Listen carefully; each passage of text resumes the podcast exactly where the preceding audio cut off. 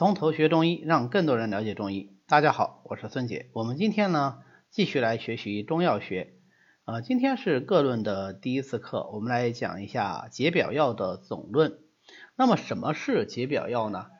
凡是以发散表邪、解除表症为主要功效的药物，就被称为解表药。那在这里就牵出了另外一个概念，就是什么是表症？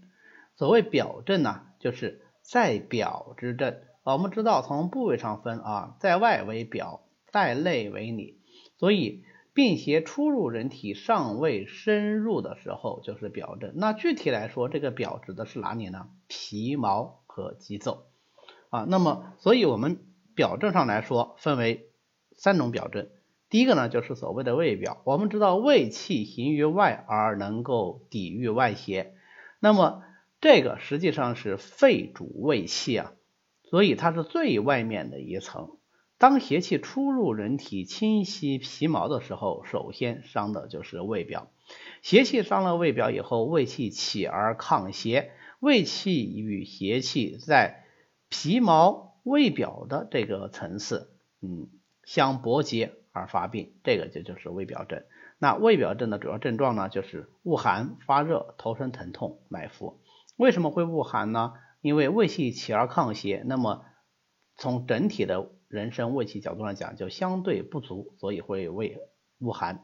所谓恶寒，我们前面在诊断学里也讲过啊，就是怕冷，而且是添加衣物或者是进火取暖，仍然不觉得能够缓解，甚至于会加重，这个就是所谓的恶寒。它要跟胃寒就是单纯的怕冷，但是添加衣物可以缓解相鉴别。那为什么会头身痛呢？因为不通则痛啊，胃气被邪气所郁恶，所以会表现为全身的或者是头目的这个疼痛啊，主要是头，如果到目的话，那就可能牵扯到阳明经了。OK，脉浮的话，浮为表啊，这没问题。那第二种表症呢，是所谓的肺表症，因为肺主皮毛，所以如果邪气侵袭于皮毛，而胃气在皮毛。这个层次跟邪气相搏结而为病的话，那么肺气就不得宣发啊，出现一些相应的表症，主要的症状就是鼻塞、流鼻涕、打喷嚏，这个被称为肺表症。那么第三个呢，层次就比胃表要再深入一些，经过皮毛，邪气经过皮毛而继续深入到了肌肉腠理这个层次，就被称为肌表症啊，比方说水肿啊。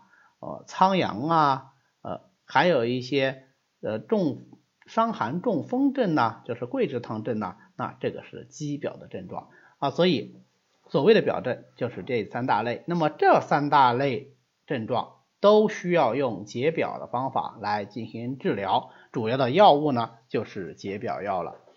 那解表药有什么特点呢？大家想，既然他所治疗的疾病，它的病位是在表、在皮毛、在外的，所以它就必须能够有发散的特性。前面我们讲过，辛则能散，所以解表药多半都具备有辛味，其性能够发散。这样的话，它就能使肌表、胃表之邪从外而散，从汗而解啊。所以有的时候呢，我们也把解表药叫做发汗药啊，因为。往往是邪气驱除的同时，就伴有呃汗出。为什么发汗就能够解除表症呢？因为发汗实际上是表之阴阳调和的一个外在反应啊，所以并不是因为出汗所以才表症得除，而是因为表症得除，所以表现为汗出。这样的话，我们就能够理解。有很多疾病，其实它一方面有表症，但是一方面它本身也在出汗。那这种出汗是病汗，是疾病导致的出汗，所以即使有汗出，它的表症仍然不解，必须要经过治疗，用了解表药以后，邪气得出，再表致阴阳得和啊，这个时候出的汗才是所谓的药汗，它的病才能被治好。那么表症总的来说呢，啊。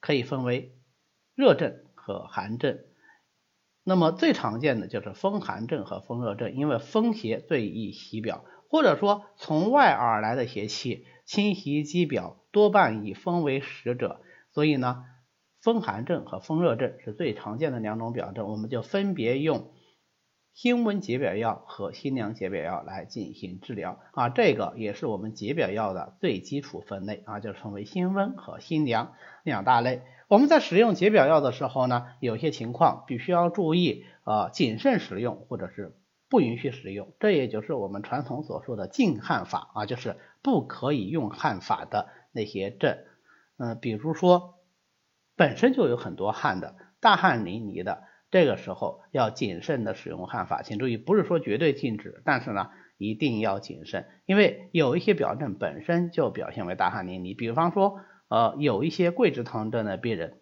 啊，别无他症，但是就表现为自汗出。再比方说，这个气虚感冒、郁屏风散症，那么它也表现为汗多啊，这种汗多呢，我们在发汗的时候。必须要非常的谨慎，或者在补气固表的基础上进行，或者是在调和营卫的基础上进行，千万不可以过度发汗。实际上，即使是对于那些确实无汗的风寒表症，我们在发汗的时候仍然要掌握这个力度啊，这也是为什么很多医生在用麻黄汤的时候非会非常谨慎的一个重要原因。那第二方面呢，发汗它需要。原料，而这个原料就是人参的津液，所以我们在用解表药的时候，其实是在消耗人体的津液的。那么在这种情况下，热病后期或者是久病津液耗伤的病人，就不宜于用发表药，或者一定要用确有表症，也必须得谨慎使用，把握尺度。还有一类人呢，就是所谓的夺血者无汗，夺汗者无血啊。那么他本身阴血大亏，我们要注意，不能轻易使用发汗药。那我们怎么知道他有阴血大亏呢？有这么几类固定的人群。第一个就是所谓的疮家啊，就是老是得皮肤上化脓性疾病，或者体内有各种化脓性疾病，肺痈啊、肠痈啊，或者体表长这种大的痈脓的病人，就是所谓的疮家。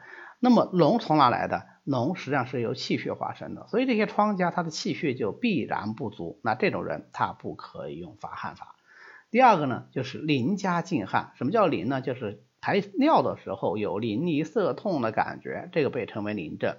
那么排尿的时候淋漓涩痛的这个淋症，反映的是这个人本身的津液也有不足，所以呢，他也要谨慎的使用发汗的方法。第三个就是大出血的病人。